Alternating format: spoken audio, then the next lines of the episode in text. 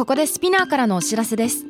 スピナーでは企業やブランドの魅力やストーリーをポッドキャストとして制作配信するお手伝いをしております。ポッドキャストを通してお客様とのタッチポイントの創出とエンゲージメントを向上させてみませんか？お問い合わせは概要欄の URL かスピナー .com のスピナー branded ポッドキャストからお願いします。 SPINEAR.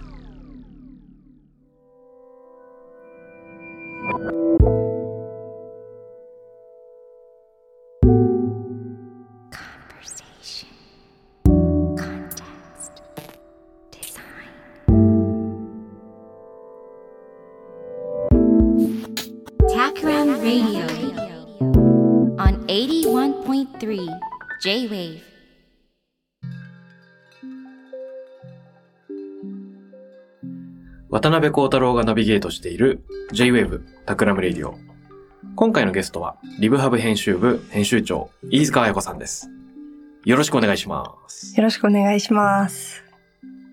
あのー、あれですよね。実は、飯塚さんはタクラムのメンバーのはい。菅野めぐみさんとお知り合いということで。そうなんです。めぐちゃんと私は呼んでいるんですが、めぐちゃんとはあの SFC 大学時代に、うん。大学が一緒で、学年は私の2つ下なんですが、はいそのダンダンスサークルの関わりで接点がありました。で、一緒の舞台で実はヒップホップを踊ったことがあります。おー、すごい。でなんか卒業してからは、こう、ただインスタで繋がってるぐらいだったんですけど、こう、ある時、私、タクラムレディオのヘビーリスナーで、あの、お、ありがとうございます。聞いてたら、こう、メグちゃんが出てきて、こう、びっくりして、こう、聞いたよーってメッセージを2020年ぐらいに送って、あ、そうだったんでそうだすかっ。たんです。あの、めぐちゃんがタクラムに参加しているっていうのは、なんとなく知ってたんですか？いや、知らなかったと思いますね。知らなくて出てきたから、あれ？と思って、あ、そうだったんだ。驚いて感動みたいなメールを送り あ大学っぽい嬉その名字の呼び捨てがちょっと大学っぽくていいですね。そうなんです。で、その後もあの、カポックノット、サステナブルファッションブランドの、の回もまた出てきたじゃないですか、めぐちゃんが。で、それを聞いてて、こう、自分自身もあの回の時には今のこのメディアを運営して、し始めてたので、こうなんかサステナブルなコミュニケーションの難しさと面白さみたいなテーマが話されてたと思うんですけど、なんかそこについて話しませんかみたいな感じでお誘いをして一回、あの、タクラムのオフィスのそばでランチをご一緒して、なるほど。で、その時になんか、フィールファーストランレーターみたいなお話があったんですけど、確か。うんサステナブルなコミュニケーションの時に、こう、まずフィールファースト、感じるっていうことをした後にランが来た方がいいんじゃないか、みたいな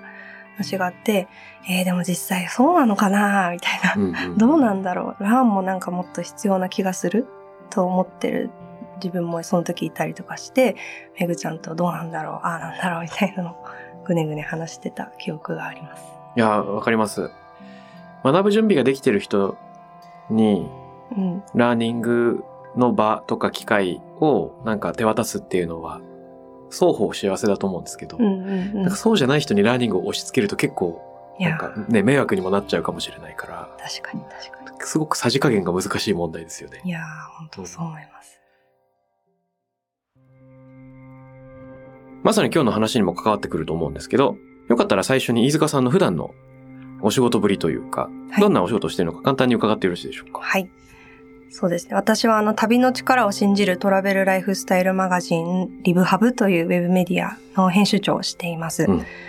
メディアでは具体的にはサステナブルな旅だったり体験を中心に発信していて、うんメディアが持ってる思いみたいなところでいくと、こう旅とか実体験って本当にいろんなパワーがあると思うんですけど、はい。リブハブは旅はただ楽しくて、こう、ただ経済を動かしていくだけじゃなくて、うん。気候変動だったり生物多様性の損失だったり、戦争分断無関心みたいなことだったり、こう、またまた一人一人の中の生きづらさとか自己肯定感の低下みたいな、うん。こう、途切れたり絡まったりしてしまっているような人間と自然の関係だったり、おー人間と人間の関係だったり、ないし自分自身との関係をなんかこうつなぎ直していくような力を持っているんじゃないかなと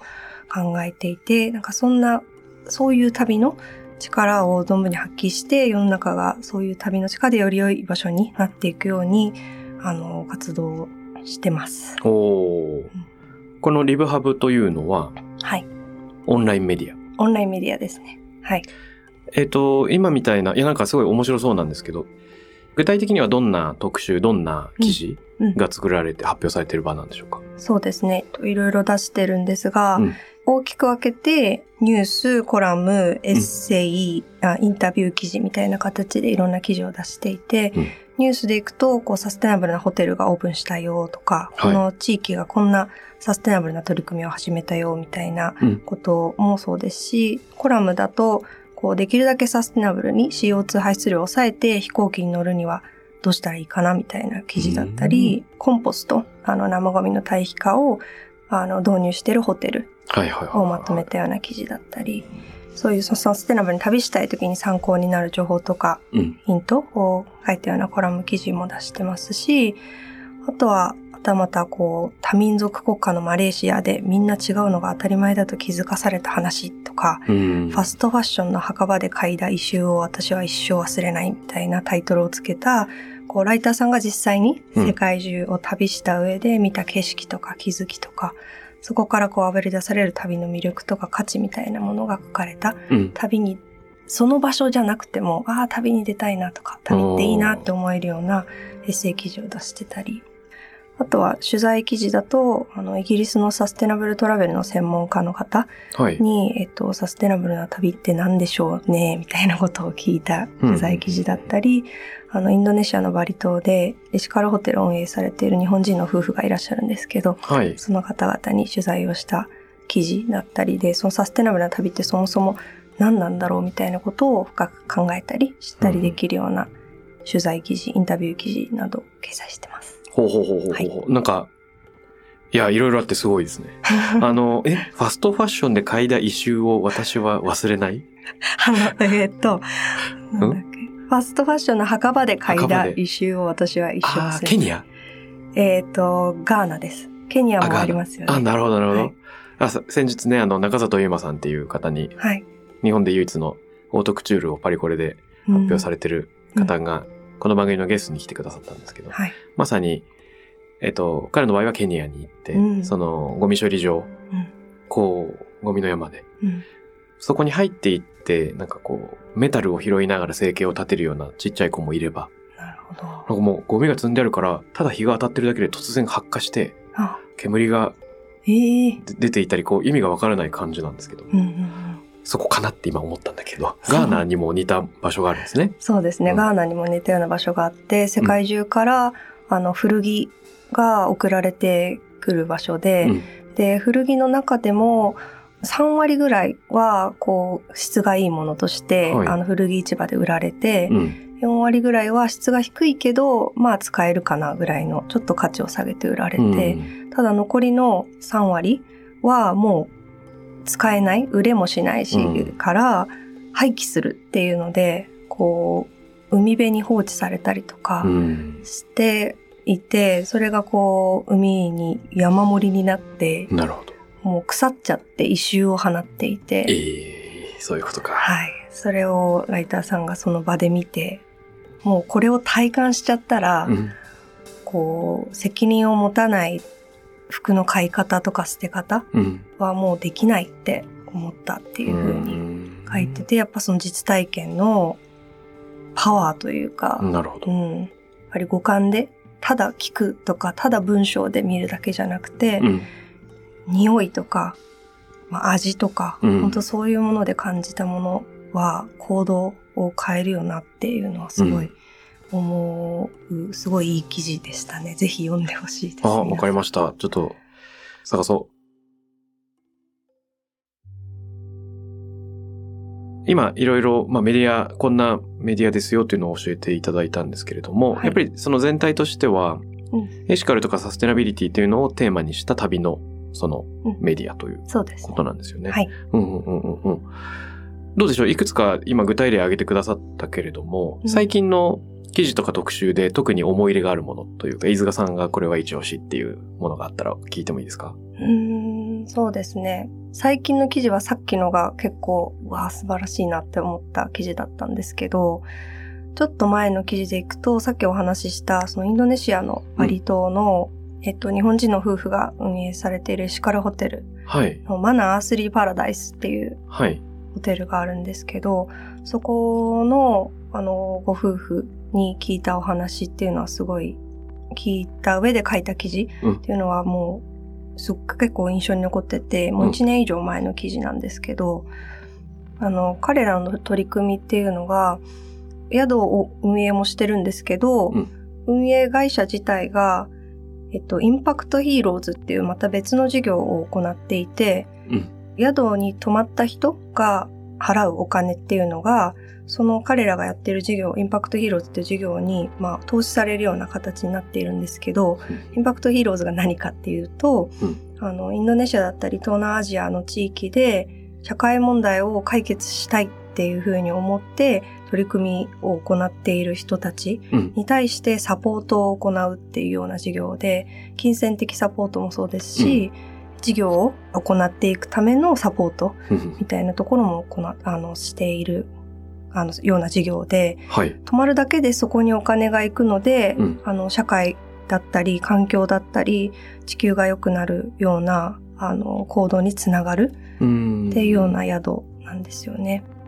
泊まることの波及効果が、こう、地域の社会の、をなんかちょっとよより良くするための事業に還元されるっていうのも、うん、なんて言うんでしょうか。旅の喜びの一つになるというか。そうですね。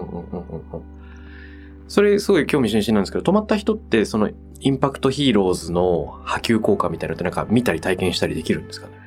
うん、多分、できないかもしれないです。今はできなくて、なので知らないといけない、うん、と思います。サイトに行くなり。なるほど。うん、その場で、ちょっと私は泊まったことがないんでわからないんですけども、なんですかね、働いてる人からお話を聞く機会ももちろんあるかもしれないですけど、うん、基本的には自分で知る、知るしかないと思います。ほうほうでもなんかそのオーナーとのランチ会みたいなものができるようになっていて、うん、なので、あの、私が取材したこの二人と、ランチをすることができるんですね。その宿泊した人が。うん、なので、こう、どういう思いで宿を、あの、運営してるかとか、その話の流れで多分そういったさっきのインパクトヒーローズの取り組みをしているんだよっていうようなことも伝えたりしてるんじゃないかなと思います。なるほどですね。うんうん、ある、まあ、いろんなリゾートを取り上げてる本で読んだ話なんですけれども、うん、それこそ東南アジア、確かインドネシアだったと思うんですが、ある離島を開発したリゾートオーナーの人の話で、うん、1週間ほどの滞在が一般的らしいんですけど、その中に滞在者同士の交流のバーベキューが組み込まれており、うん、そのバーベキューでは単に人同士が話すだけでなくて、うん、え地域で行われているその灌漑事業とか、その田畑の整備みたいなものとか、今、ここの水道管が実は壊れているみたいな、あの、なんかニュースが プレゼンされるらしいんですね。で、なんかお客さんがじゃあ私はちょっとここに募金しようかなっていう、その、事前事業に参加する動線にもなってるっていうのが書いてあったりしました。いいですね。うん。その、地域で今何が起こってるかっていうのを、その、まあ、リゾートだとどうしても、囲われた空間の中で、うん、テーマパーク的に体験が完結しがちですけど、うん、何が起こってるのかをあの知る機会があるっていうのは、ローカルとつながる一つのきっかけになりそうですよね。うん、そうですね。あの、今お話したマナー、アースリーパラダイスではないですけど、うん、他のマレーシアにあるあのリゾートホテルなんかは、まさにそういった取り組みをしていて、こう今、地域にある問題とかをこうちゃんとシェアして、うん、その問題に少し、なんていうんですかね、解決の一助になるようなことを、まあ、ボランティアみたいなことをできるような、あの取り組み、体験みたいなものをやってたりとか、するような場所もありますね。うん、なるほど、なるほど。うんこのリブハブみたいなメディアがあるということは、なんというかその世界でまたは日本で旅に人が求めるものっていうののなんか条件が変わってくるとか、うん、まあもしくは条件が広がっているっていうのがあるかもしれないんですけど、うんうん、その旅とエシカル、旅とサステナブルってそもそもどういうことなのかうんうん人は、人はどういうモチベーションでその旅に行こうと思って、うんそのそこにエシカルとかサステナブルっていうのはどういうふうに聞いてきているのかっていうののレクチャーをっていうかね、イントロ、イントロをいただけませんでしょうか？そうですね。まず、その、サステナブルトラベルというか、サステナブルに旅したいって思ってる人が、どれだけいるんだろうって、うん。なんとなくどう思いますか？結構いっぱいいそうな感じしますか？いや、あのー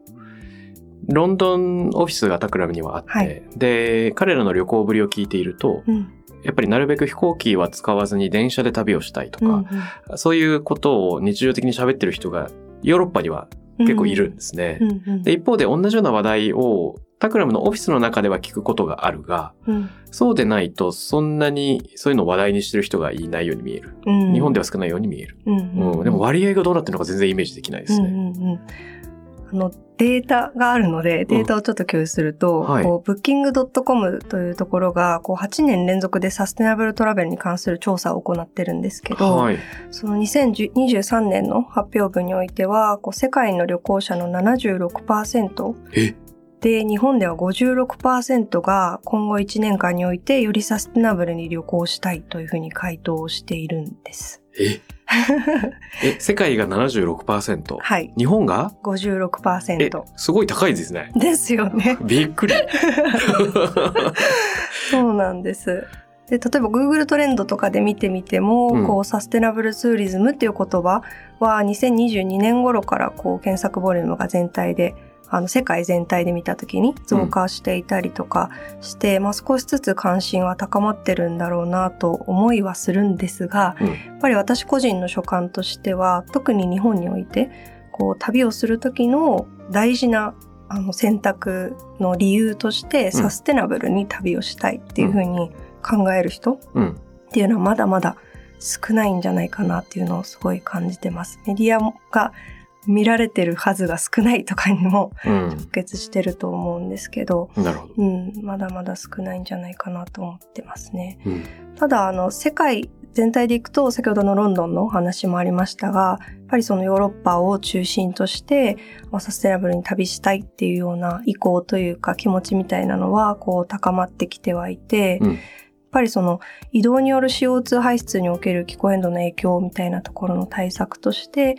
飛行機にできるだけ乗らないで鉄道で旅したいよねっていう人がヨーロッパ中心に増えていて、うん。で、こう、飛行機が発達していくに伴って、こう、廃業をしなきゃいけなくなった寝台列車とか、こう、ラグジュアリー列車みたいなものに、今、このタイミングで参入するスタートアップが増加していて、うん。欧州の各地をつなぐ、あの、列車がすごい増えていると、うん増えてるんですね。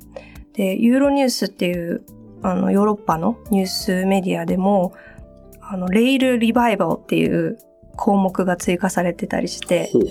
もうその列車の復活みたいなことですよね。なので列車の復活、列車旅関連のニュースだけを集めたような項目とかも出てきてるぐらい、うん。あの列車の旅っていうのがかなり熱いっていう状況になってきていて、まあ理由として、やっぱり飛行機にできるだけ CO2 排出量がどうしても多いので乗らないようにしたいっていう気候変動への危機感とか、環境意識の高まりみたいなものもそうですし、うんもう一方で、あの、単純にゆっくり景色見ながら移動するのって、なんか豊かでいいよね、みたいな。うん。こう、なんていうんです旅に求めるものの変化みたいなことも起きてきてるのかなと思ってます。なるほどですね。うん。その、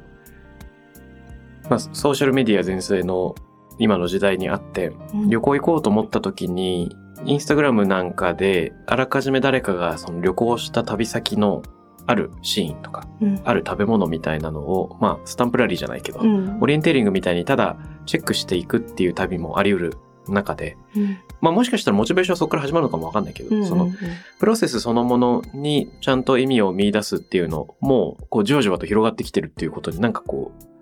意外な喜びみたいな感じますね。わかります。ちょっと意外。うんうんうんうんうん。あの、僕自身も先日、ちょっとメジャーどころかもしれないけど、あの、サヌーに泊まったんですね。で、軽井沢のサヌーに行ったんですけれども、まあ、あの、コテージがいくつかあって、そこに車で到着すると、無人で、こう、スマートフォンと顔認証みたいなのでチェックインして、カチャッと開くんですけど、えっ、と、入ると、洗面所の中に、まあ、なんていうか、なんて言うんだろう。まあ、コテージはかっこいいし、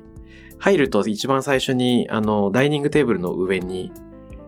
牡蠣、えっ、と、花瓶と、あの、花のハサミが置いてあって、周りに花がたくさんあるからいくらでも自分で生けてくださいって何も書いてないけど、そういうメッセージが発されていて、とりあえず外に出て花を生けるみたいなところから始まり。うん。でも体験自体がすごく豊かなんですけど、ふとその洗面所の中に入ると小さな紙が壁に貼ってあり、うん。使われている建材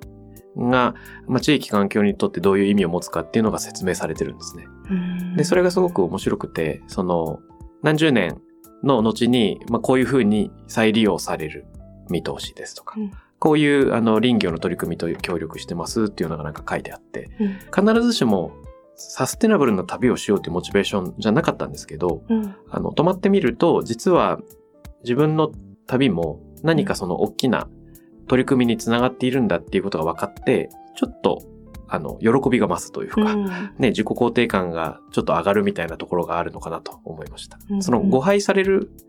っていうアプローチも嬉しいなと思っていて、うん。よし、なんか環境に旅するぞっていうよりも、たまたまそれも、あの、良いベクトルになんか参加してるんだって後から思えるっていう方向もなんかいいもんだなと思いました。うんそうですね。やっぱサステナブルに旅したいってなかなか、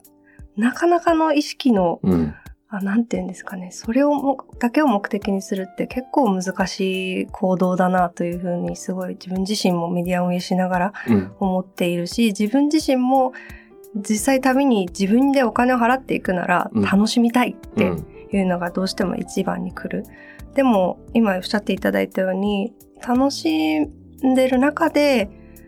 気づいたりとか、うんそのその楽しんでる先が実は配慮してうん環境だったり社会に配慮していることで心地よさを感じるみたいなの風にこうそれこそフィールファーストうん。ランレーターみたいなコミュニケーションの旅がもっと増えていくといいんだろうなっていうのは感じてますね。うんうんうんううん。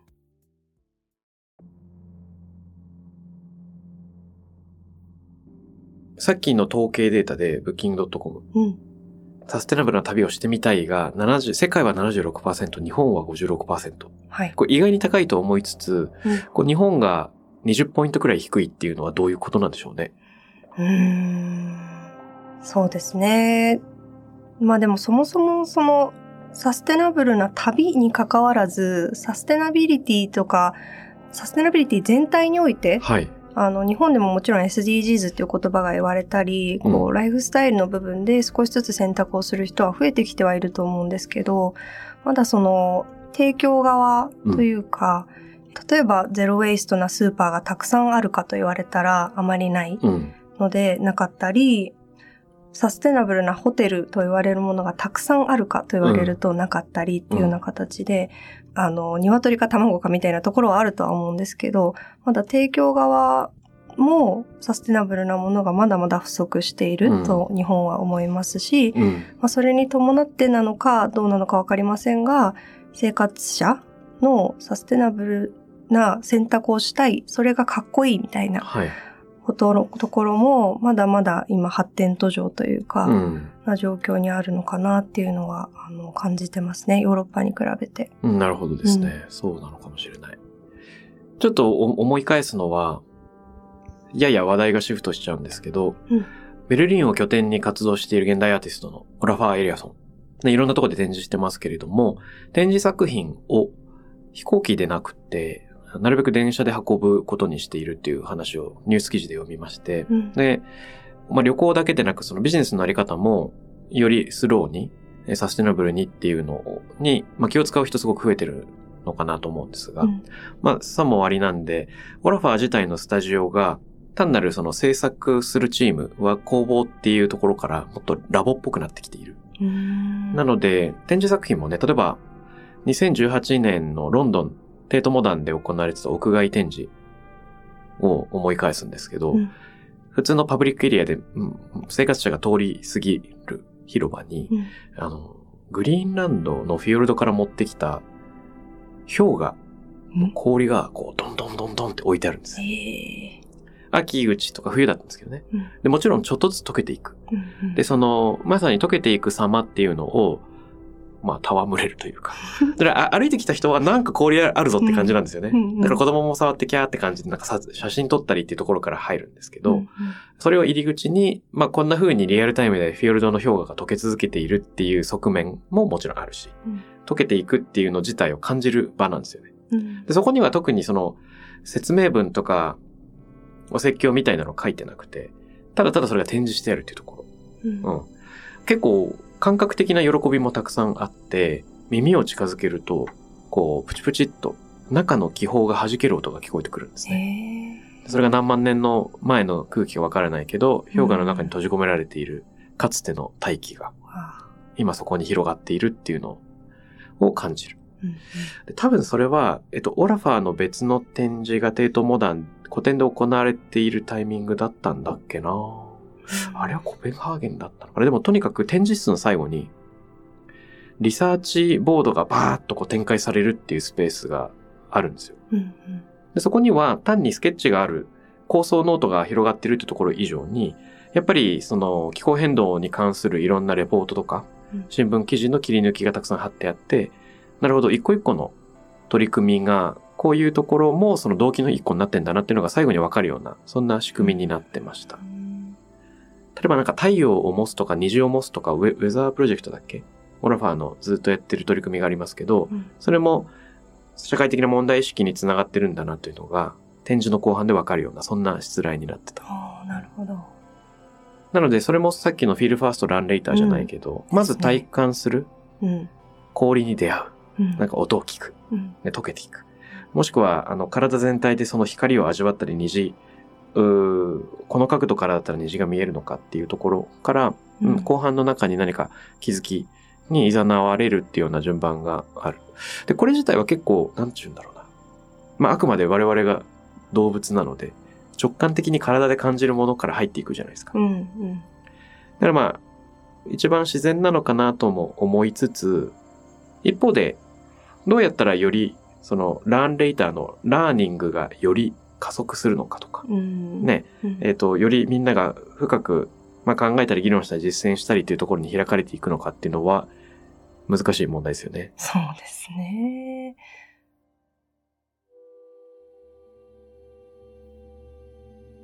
例えば、リブハブの取り組みだとどうでしょうか、うん旅に出かけたくなると思うんですけど、うん。読んでると。うんメディアに触れてる方が、なんか、記事を投稿するとか、もしくは旅行先でリブハブに触れるなんていう、そういうシナリオもあるんですか？ああ、旅行先で触れるシナリオはあるのかな？でも旅行先で、そうですね、その地域名を調べたりとかした時に出てくるみたいなことはあるのかな？とは思いますが、うんリバーブの記事が。なんか、東博樹さんの弱いつながりっていう本だったかな。うん。なんか検索ワードを探す旅みたいうん。うなんうんサブタイトルがついていたような気がする。うん。あの、読んだ気がします。あ、本当にですか？その本だったか忘れちゃったんだけど、はい。確か東さんがインドの旅をしている時、リゾートに泊まっていて、うんえープールサイドにいるみたいな。うんで、その時に結局、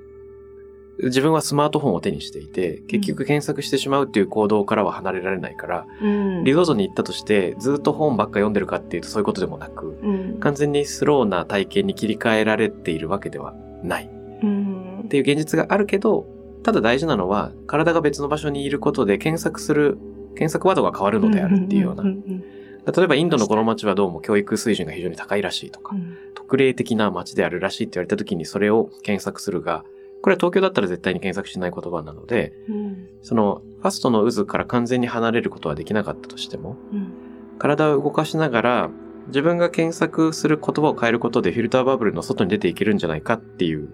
うんようななんか問題提起があったような気がする。なるほど。うん。なんか今、あの、そ今の話を聞く前までは、旅の中ではリブハブに出会わなくていいってなんとなく思ってたんですけど、旅の中では、その目の前にあるものをうん見てくれとうん。いうのが一番そこが大事だって思うので、うんと思いながらも、でも旅をしている中で、本当にフィールファーストランレイターのように、うんあ、これってどうなってるんだろうみたいなこと、疑問を抱いたりとか、このこと全然知らなかったけど、ちょっと調べてみようみたいなうんことになるのって多々ある気がしていて、うんうん。なんかそういう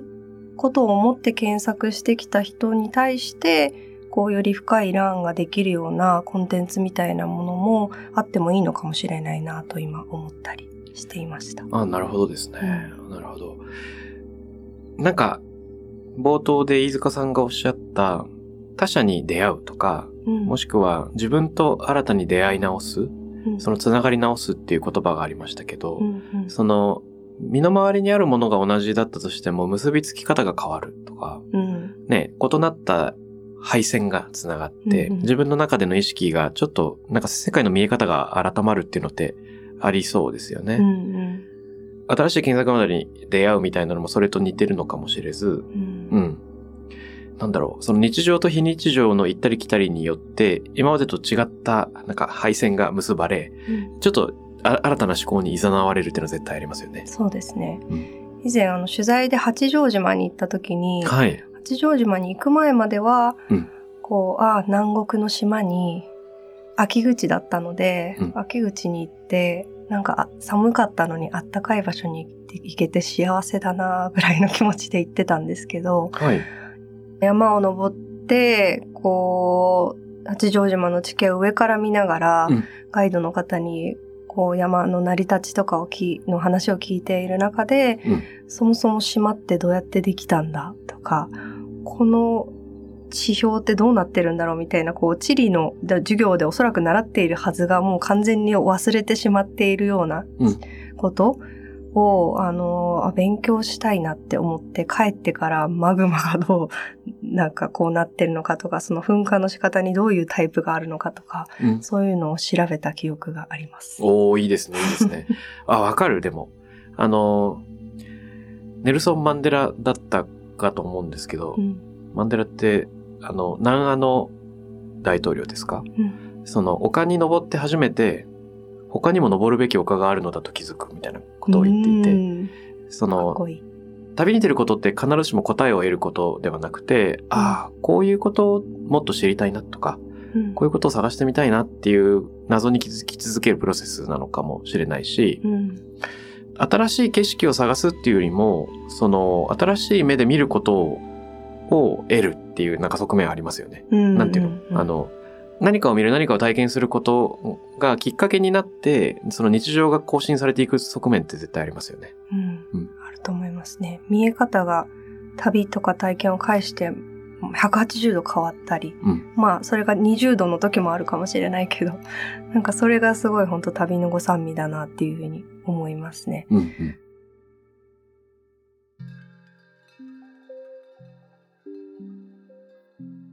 旅行とか観光って行って終わりというか、はい行って楽しかった。で、たまにこう昔の記憶をうん語って、ああの時あれ楽しかったねっていうような、うん。あの、記憶とと、記憶をこう蘇らせて話を、思い出話をするっていうので、うん未来につながってるとは思うんですけど、その楽しさだけで止まってしまうと、やっぱりその先の生活につながっていかない感じがして、うん。そこだけで途切れてしまう。でそれはなんかすごくもったいないような気がしていて、結構なお金を払ってやるエンタメというか、はい。あの、活動だと思うんですよね、旅行って。うん。なので、楽しかったはもちろん大事なんだけど、その後に、まあ、ちょっと世界の見え方が変わったりとか、面白いなって思えるものが増えたりとか、うん。面白がれるものが増えた増えたりとか、なんかしていくようなものが増えていくといいなっていうのは思いますし、自分自身もそういう旅がもっとできるといいなっていうのはすごい思ってますね。うん。思います。あの、以前この番組のゲストで、シンクジャースっていう、えー組織の上田さんに来ていただいたことがあるんですけど、そこでもちょっと似た話題が出てきて、うん。やっぱり旅に出た時新たな目線、世界の見方みたいなのを手に入れると。うん。で、帰ってきた時に、いわばその新たにインストールした見方みたいなので、日常を見返した時にどこに違和感が生じるのかっていう、今までの自分の常識をちょっと捉え直すきっかけが結構必要で、うん。そのあっち側とこっち側っていうのを分けすぎない目線が多分あった方が次に繋がっていくんですよね。そうすると、あれ？先月までは当たり前に行ってたこのルーチンってこれでいいんだっけ？みたいに、自分自身にあの疑いの目を向けるとか、うんうん。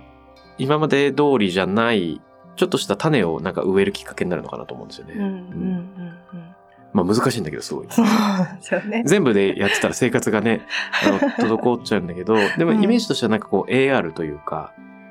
日常生活に、例えばガーナだったらそのガーナのメガネをかけたらどう変わって見えるんだっけみたいなのをうん、ちょっと意識的にやってみれると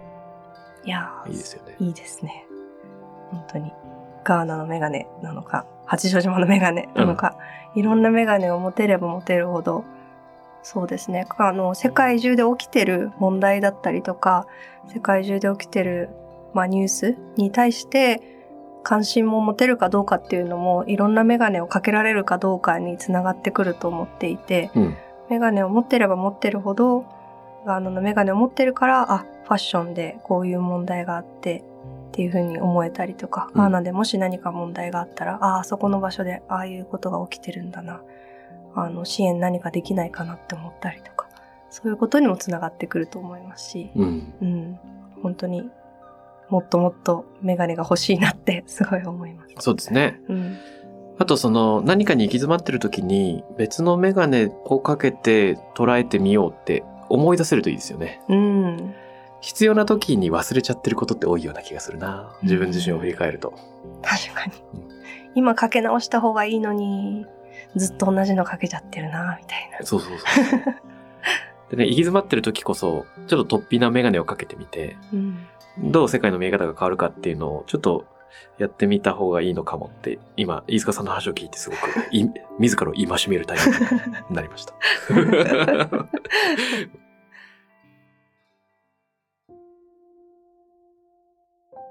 タクラムレディオに関するメッセージや感想は、X から、ハッシュタグ、タクラム813をつけてポストしてください。t-a-k-r-a-m 数字の813です。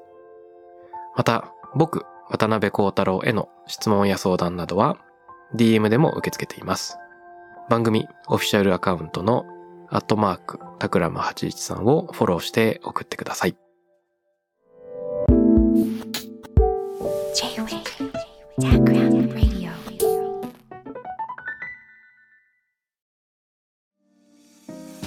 ここでスピナーからのお知らせです現在さまざまな企業のブランデッドポッドキャストを制作しているスピナーでは自社開発したポッドキャスト管理システムソニックボールを用いたオリジナルのアンケートを実施しています。リスナーの属性データを可視化することで御社のニーズに合わせたコンテンツ制作が可能になります。スピナーホームページ内のコンタクトよりまずはお問い合わせください。